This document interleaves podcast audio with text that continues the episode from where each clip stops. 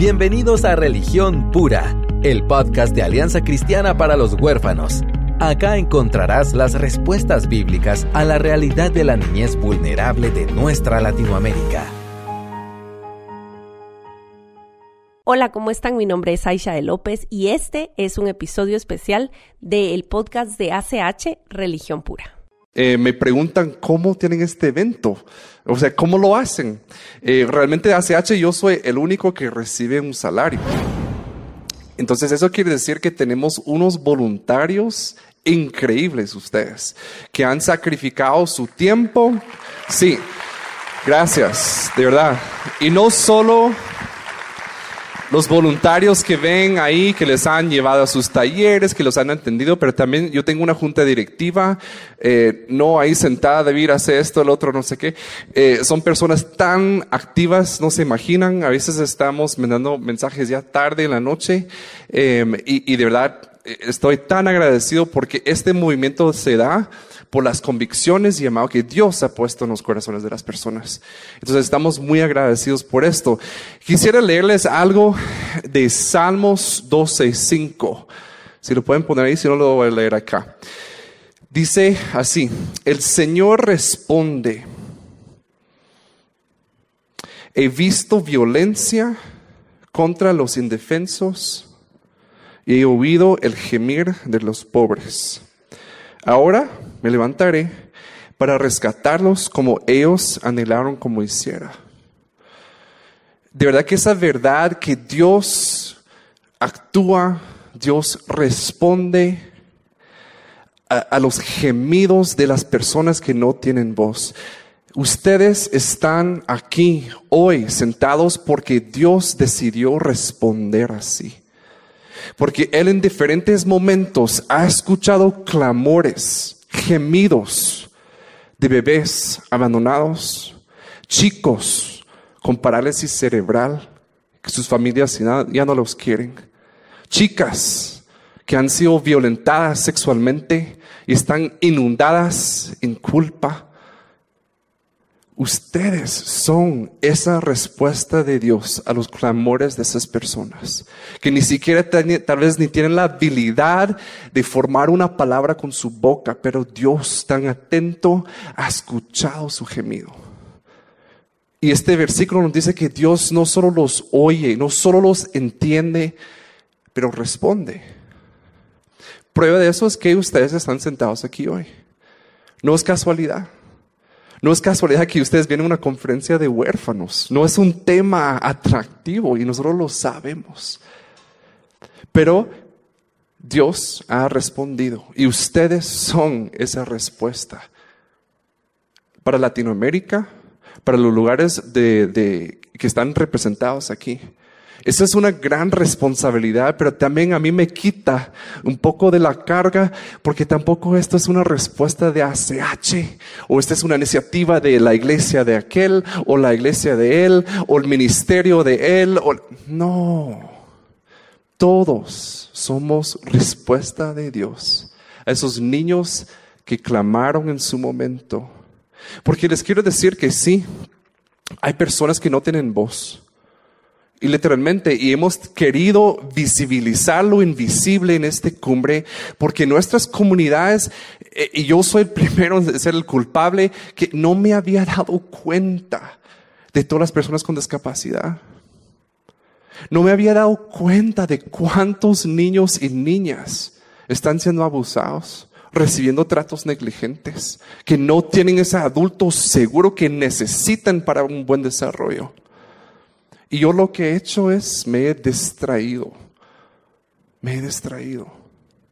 Les felicito por estar acá, porque es un paso hacia un entendimiento de lo que Dios quiere para esta tierra y es alcanzar al pobre, al afligido, al indefenso, ese es su corazón. Nosotros podemos saber, que aquí sentados nos estamos alineando no con una visión de una organización, sino con el mismo corazón de Dios. Y donde hacemos eso, Dios también, también nos respalda. Y yo no sé ustedes, pero si Dios me está respaldando, no importa si nadie más lo ha. Gracias por estar aquí. Quisiera leerles un versículo que tal vez lo han escuchado, incluso lo he escuchado que es un poco controversial, pero lo vamos a leer. Entonces, si pueden ver en 1 Corintios 3, 12, dice lo siguiente. El que edifique sobre este fundamento, en el versículo anterior acaba de declarar que el fundamento es Cristo, podrá usar una variedad de materiales, oro, plata, joyas, madera, heno o paja. Para el día del juicio, el fuego revelará la clase de obra que cada constructor ha hecho. El fuego mostrará si la obra de alguien tiene algún valor. Y e, este, este ejemplo, esta imagen, Dios lo utiliza eh, eh, en diferentes partes de la Biblia. Aisha lo menciona anoche. Si, si, si Dios no eh, edifica la casa, estamos construyendo por gusto. ¿Verdad? Em, y en diferentes partes ya no es un templo hecho de piedra, sino somos nosotros esas piedras vivas y Cristo es esa piedra angular. O sea, la, la Biblia tiene diferentes imágenes y aquí está hablando ya de algo en donde nosotros como cristianos somos esos constructores. Entonces, regresando a lo principio, eh, aquí es claro que lo que más importa realmente es que Cristo es el fundamento. Yo espero que ese mensaje haya sido muy claro para todos ustedes en todas las plenarias. Que si Cristo no es el fundamento de tu ministerio, si Cristo no es el fundamento de tu familia, si Cristo no es el fundamento de tu vida personal, estás construyendo por gusto.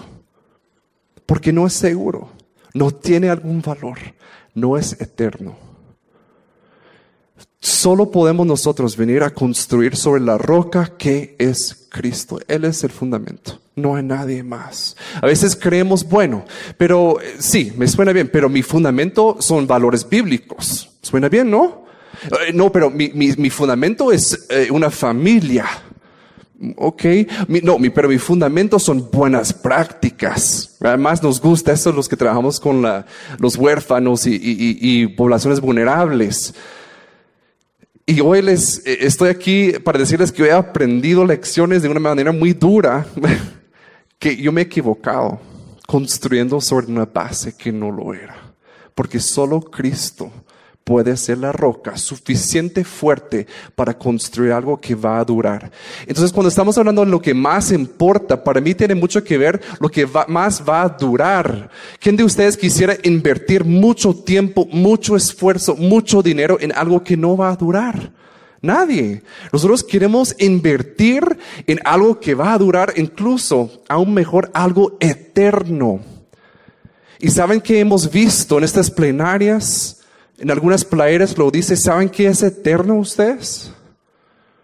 ¿Son edificios eternos? ¿Nuestros edificios acá? No. ¿Estas playeras? No. ¿Nuestras causas? Mm, tampoco. Lo que Dios revela en su palabra, lo que sí es eterno es aquel que refleje su imagen. Son esos portadores de Eso es eterno. Como decía Justin, nosotros no somos meros mortales. Entonces yo sí quisiera invertir en algo que va a durar. Si ya entiendo que la base es Cristo, ya sabemos, si yo estoy construyendo sobre algo que no es Cristo, estoy trabajando en vano no va a durar. Pero encima de eso, aquí en eh, 1 Corintios menciona diferentes materiales que podemos usar. Y a mí me llama mucha la atención. Yo siento que a veces cuando hablamos de huérfanos, por ejemplo, yo, mi idea es, eso está fácil. Eh, es como si yo agarrara un, montón de palos, ¿verdad? Y yo, no, yo puedo armar algo así rapidito. mi fundamento es Cristo y voy a armar algo y resolvemos este problema. ¿verdad? Eh, saquemos los niños eh, de las instituciones y ponemos en familias y ya estuvo, ya. O, solo levantamos más familias de acogimiento y hacemos algo y ya. Quisiéramos respuestas fáciles, pero Dios no trabaja de esa forma. Y aquí lo dice, yo quisiera hacer algo de palos y Dios dice, cuando viene el fuego no va a existir nada. Lo que Dios revela es que Él construye con qué? Con oro entonces aquí les quisiera preguntar, ¿cómo se puede trabajar con oro ustedes? ¿Se puede agarrar oro y con eso? No. Se tiene que pasar por un proceso. Ese proceso no se trata de alegría, risas y, gozo constante, quizá. Aunque sí debemos tener, aprender a tener gozo constante. Pero este, este proceso que Dios ha establecido es que para formar las cosas que realmente va a durar, las cosas eternas, nosotros tenemos que pasar por el fuego.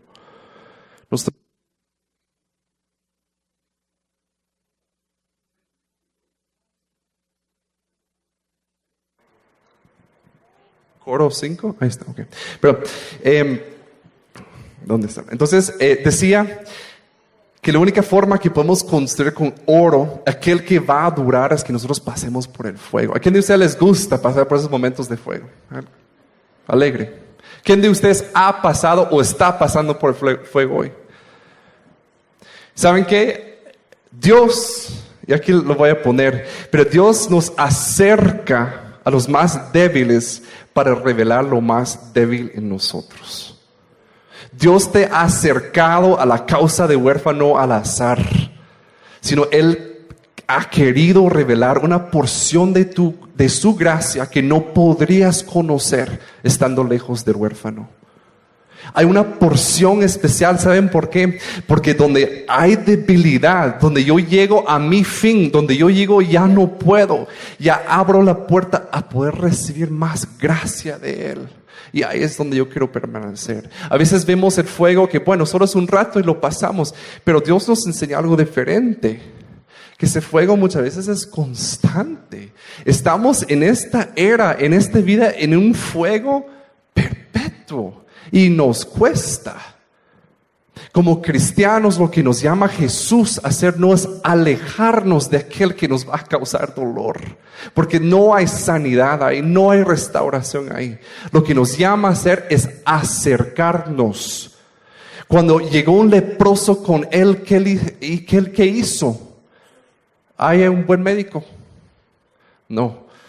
Ah, te, eh, te vamos a curar de lejos, te voy a tirar un poco de agua santa. No. Extendió la mano, se expuso a la enfermedad y lo tocó. Él mismo se expuso a esa debilidad. Y eso es lo que nos llama a nosotros. Si nosotros queremos construir algo eterno, tenemos que pasar por el fuego. No veamos, no creamos me impacta mucho lo que decía Grecia hace un rato, que ella creía que Dios lo odiaba por todo lo que está viviendo. Pero miren, debemos confiar más en nuestras Biblias que en nuestras emociones. Y la Biblia me dice que yo, aunque yo pase lo peor, Él sigue conmigo. Y aunque yo sea infiel y todos los demás también, Él no. Y aunque yo pase por las peores circunstancias, me ha dado una gracia y un espíritu que me puede consolar en todo momento. Cada uno de nosotros necesita una porción de gracia diferente. Y la forma en que la vamos a tener es cuando lleguemos al fin de nosotros mismos. Si tú te has alejado o creado una realidad tan aislado, tan distanciado de las necesidades que ya, ya no se te expone tu debilidad, también te has alejado de la oportunidad de tener gracia de Él. Porque Él se manifiesta, se perfecciona su poder cuando nosotros llegamos a nuestro fin. Hay, algunos de acá que están esperando esa llamada para recibir un, eh, un chico, una adopción y va a ser alegre. Hay algunos acá que tal vez están esperando otro, otro tipo de noticia. Unos de ustedes que están ansiosos porque ven que el, sistema está cambiando. Otros que tal vez están empezando un nuevo ministerio porque ya vieron que era necesario un cambio. Algunos de ustedes están acá que nunca han escuchado nada de esto. ¿Saben qué? Todos Estamos parados sobre la misma roca que es Cristo. Y todos necesitamos de la misma gracia que viene de Él. Entonces veamos esto, que Dios nos está acercando a lo más difícil, como la forma que Dios está proveyendo para darles más de su gracia. Y les garantizo, lo van a necesitar. Si ustedes han llegado a un punto en su ministerio donde ya no dependen de la gracia de Dios, están lejos de construir algo eterno.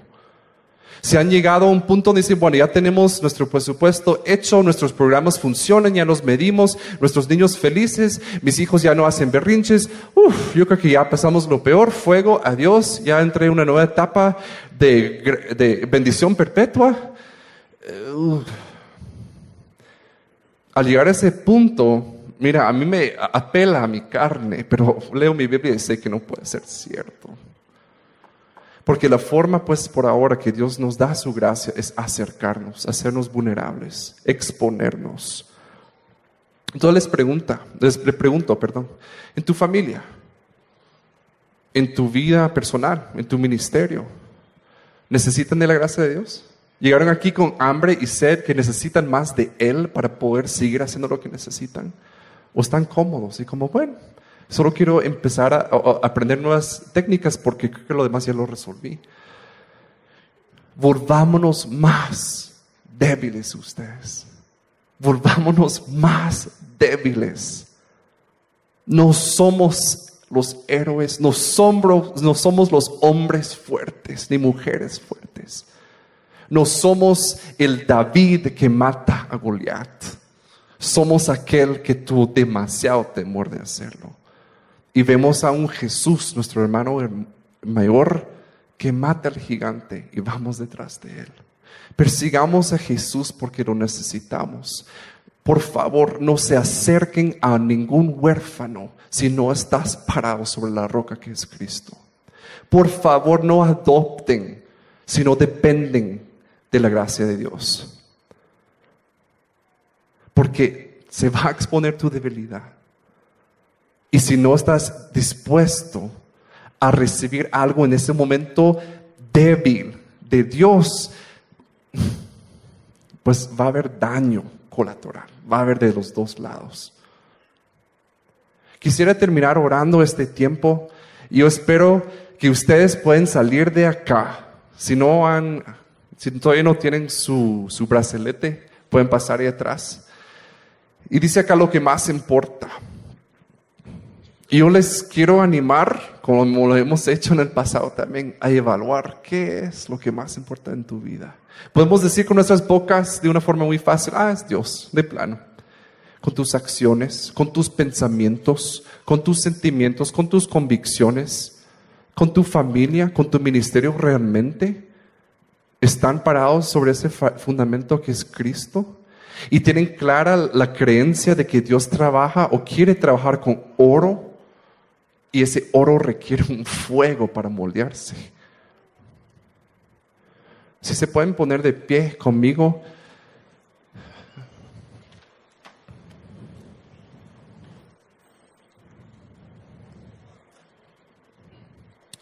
Y vamos a orar y después tenemos un par de, anuncios para ustedes. Gracias Padre porque tú eres nuestro buen Padre.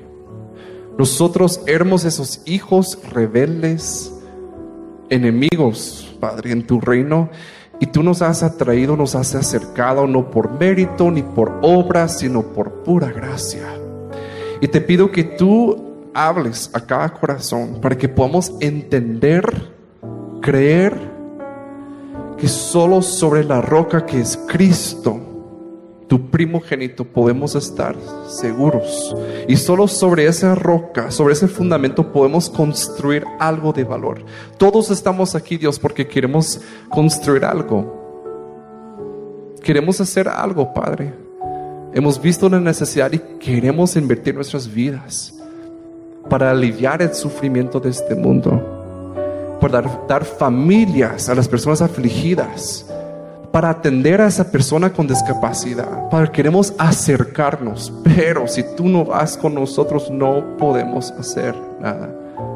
Necesitamos de tu gracia para construir algo de valor, de invertir en esos portadores de tu imagen, para que no solo sean portadores de tu imagen, sino hijos de tu familia, Padre.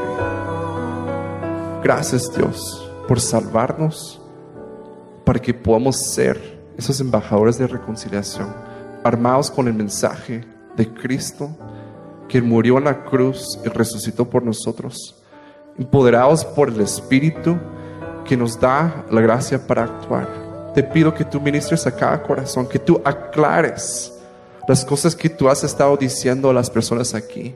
Y que estos sentimientos, estas emociones pueden convertirse en acciones, Padre. Por favor. Porque vemos que este mundo te necesita y nos toca a nosotros hacerlo. Por favor, Padre, sigue trabajando con nosotros porque te necesitamos. En el nombre de Jesús. Este fue un episodio especial de nuestro podcast Religión Pura. Esperamos que nos sintonicen la próxima vez. Gracias por acompañarnos en Religión Pura, el podcast de Alianza Cristiana para los Huérfanos. Alabamos al Dios de la Biblia quien nos adoptó en Cristo para habitar en familia. Y agradecemos la generosidad de Radios Frater, quien nos recibe en sus estudios para realizar esta producción. Hasta la próxima semana.